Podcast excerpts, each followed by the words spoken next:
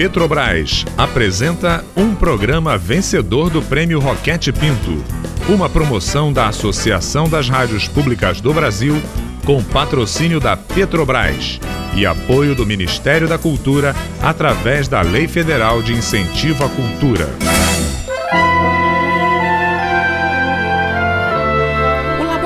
aberto de interatividade da UFSCar, tenho o prazer de convidá-los para ouvir, a partir de agora, a radiodramaturgia Verdades Inventadas. Liberte sua imaginação e abra seus ouvidos para participar das aventuras de Laura e de suas experiências imaginárias.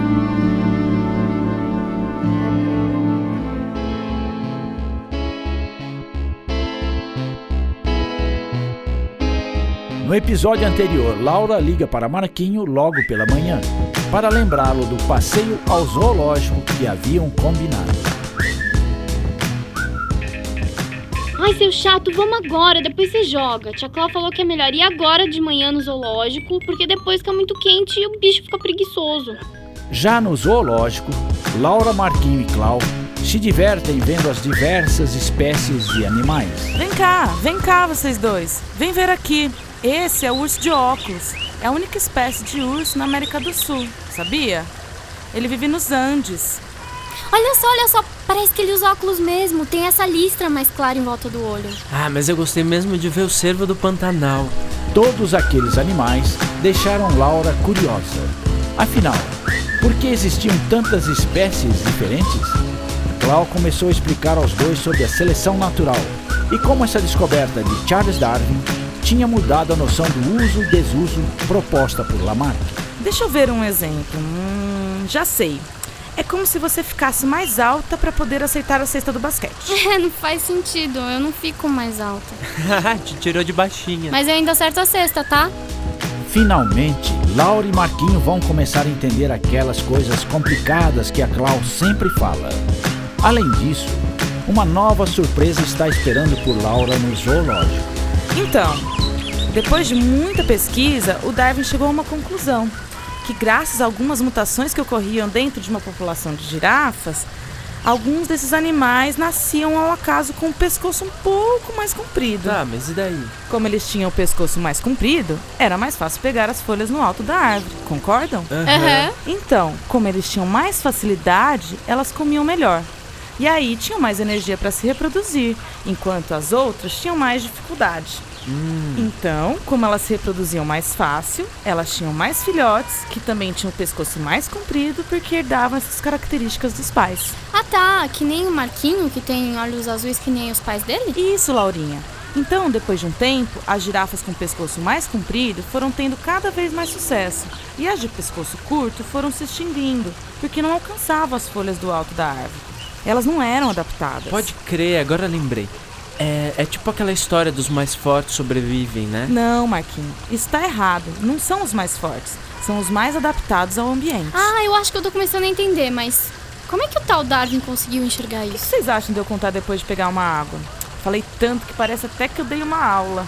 Que tal um intervalinho, turma? Eu vou lá pegar uma água e já volto. Vocês querem ir comigo ou vão ficar aqui esperando? Acho que eu vou ficar aqui mesmo, tudo bem? Aí eu aproveito um pouco mais as girafas, eu tô achando elas mais charmosas agora. É, eu vou com você, que eu vou no banheiro. Então vamos. Você quer que a gente traga alguma coisa, Laura?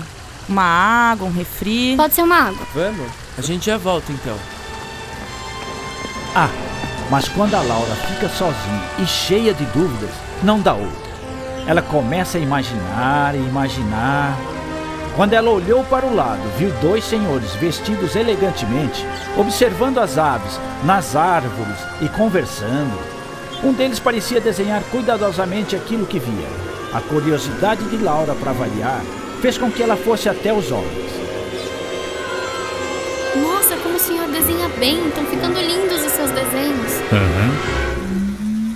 Ah, olá, meu nome é Huxley, Thomas Huxley. E esse é o meu amigo Sir Charles Darwin. Me desculpe, ele é um pouco tímido. Que coincidência! Minha tia tava falando agora mesmo sobre ele, sobre a seleção natural e a evolução. Ah, não posso acreditar. Viu só, Charles? Eu disse que sua teoria era revolucionária e você ficava meio de receio em apresentá-la. É, você estava certo. Mas sabe o que me deixou curiosa? Como é que você chegou nessas Ah, ideias? não foi sozinho. Meus amigos ajudaram bastante. O Wallace também pensou nisso e o Lyle e o Huxley aqui sempre me apoiaram também. Ah, Charles, não seja tão modesto. Tá, já entendi que os amigos são importantes e tal, mas mesmo assim, como é que você teve essa ideia? Foi uma reflexão tão demorada. Sir Charles, pare de enrolar e explique para essa garota. Não vê que a jovem é curiosa? Mas é uma história tão comprida e eu estou aqui desenhando. Charles, Charles, parece uma criança emburrada. Ah, apenas não gosto de ser interrompido enquanto desenho. Mas tudo bem, você venceu mais uma vez. O que você acha que devo contar? Olha, se eu estiver atrapalhando, vocês me falam que eu vou embora. Ah, conte sobre os tentilhões. Você quer contar ou quer que eu conte? Ei, peraí.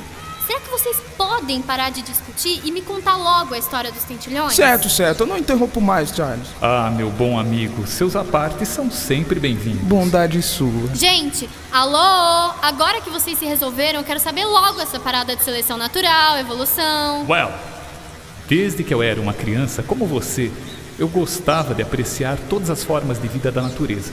Colecionava muitos besouros, borboletas. Charles, meu amigo, acelera. Vamos à expedição do Beagle. Isso, o Beagle. Então, quando já começava a realmente me formar como cientista, parti em uma expedição pelo mundo, a bordo do navio de nossa Marinha Real, o HSS Beagle. Nossa viagem durou cinco anos e pude conhecer e coletar dados ao redor do mundo.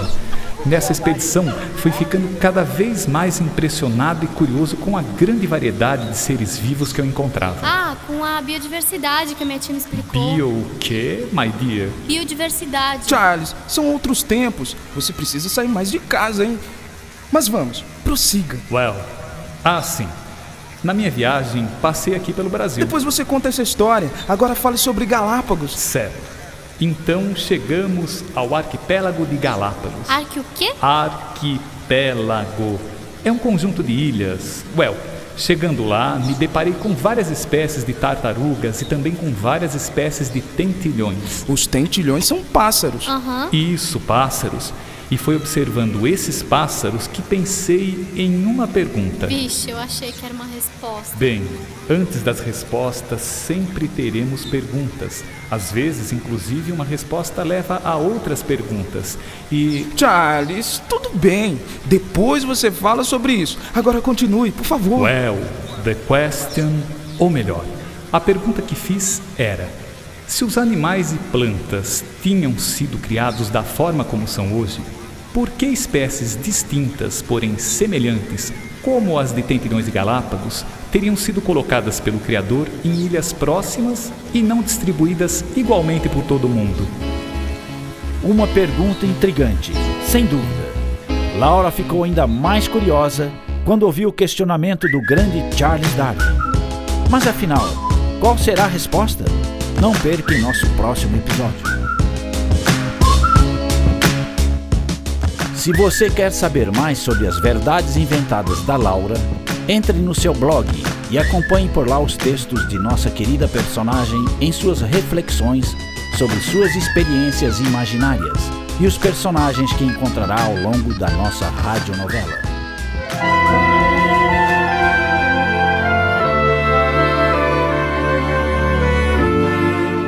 Acabou de ouvir mais um episódio de Verdades Inventadas, rádio dramaturgia produzida pelo Laboratório Aberto de Interatividade da UFSCar, com apoio da Rádio Fiscar e da Fundação de Apoio Institucional ao Desenvolvimento Científico e Tecnológico FAIO Fiscar. Roteiro: Maite Bertolini e Tárcio Fabrício.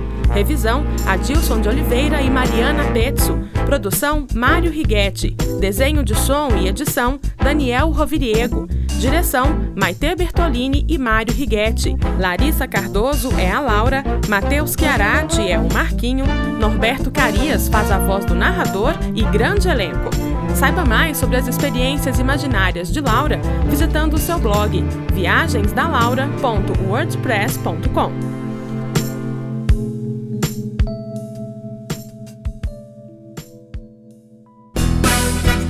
Este programa foi um dos vencedores do Prêmio Roquete Pinto, uma promoção da Associação das Rádios Públicas do Brasil, com patrocínio da Petrobras, com apoio do Ministério da Cultura através da Lei Federal de Incentivo à Cultura.